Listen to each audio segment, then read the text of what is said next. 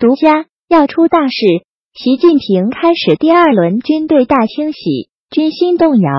新华社十月十六日报道，经中共中央批准，原中央军委委员、军委联合参谋部参谋长房峰辉，中央军委委员、军委政治工作部主任张扬，严重违反党的政治纪律和政治规矩，涉嫌行贿、受贿、巨额财产来源不明犯罪。对党不忠诚不老实，搞两面派做两面人，政治蜕变，经济贪婪，决定给予两人开除党籍、军籍，取消上将军衔等处分。报道称，军事检察机关对房峰辉案已侦查终结，移送审查起诉。但张扬已于去年十一月自杀身亡。对房峰辉的可能刑期，知情人士向博文社。博讯披露，房峰辉刑期将会很重，将在二十年到死刑之间。第一，房峰辉被拿下的原因，博文社、博讯早有报道，但知情人士透露了更为具体的信息。趁房峰辉认为习近平插手军队事务太细而不满，被人告了黑状。房峰辉掌管北京军区多年，扶植不少势力，他自然有底气。但也让习近平更不放心，因此被拿下。第二，防风辉的底气。二零零九年，博讯刊发的一篇文章已进行了披露。这房峰辉是中国当今最厉害的一个人，牛气冲天。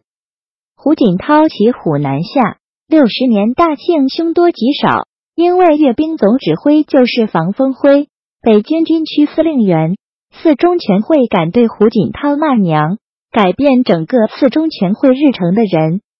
文章还称，北京上空的直升机是防风灰的，北京街头的坦克是防风灰的，京津唐周边地区的一枪一炮，没有一件不是防风灰的。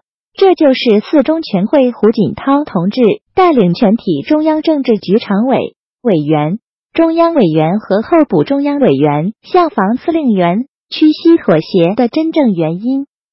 第三，防风辉的落马过程。二零一四年，博信发表题为《军中盛传范长龙、防风辉、常万全策划政变》的文章，预言了防风辉等被习近平控制失势。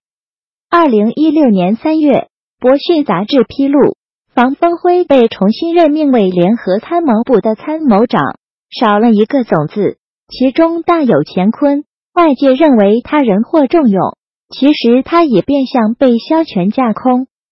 二零一七年八月二十七日，博文社、博讯独家披露，房峰辉转任政协接受调查。报道指，房峰辉去职颇为突然。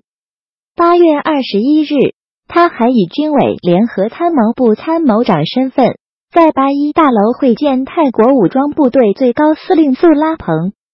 八月十五日，房峰辉曾在同一地点与到访的美军参联会主席邓福德 （Joseph Dunford） 举行会谈。甚至二零一七年四月，他还陪同习近平出访美国，作为中共军方代表参与中美外交安全对话。外媒有分析认为，他会在十九大高升。甚至可能问鼎军委副主席。二零一七年九月五日，解放军报公布十九大军方代表名单，房峰辉、张扬缺席名单，印证了博文社、博讯的报道。之后，博文社、博讯独家披露，全军已收到命令清理有关房峰辉、张扬的文件。二零一七年十一月二十三日。中央军委原政治工作部原主任张扬家中自杀。博文社、博讯独家披露，张扬极有可能是被自杀。二十三日，张扬的一名前警卫人员进入张的家中，称是给他治疗。该警卫离开后，发现张扬上吊死亡。二零一八年一月九日，官方宣布房峰辉涉嫌行贿。社会犯罪移送军事检察机关。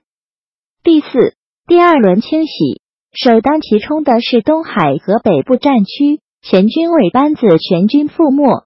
防风辉被起诉，习近平对军队开始了第二轮清洗，将会腥风血雨。目前军心不稳。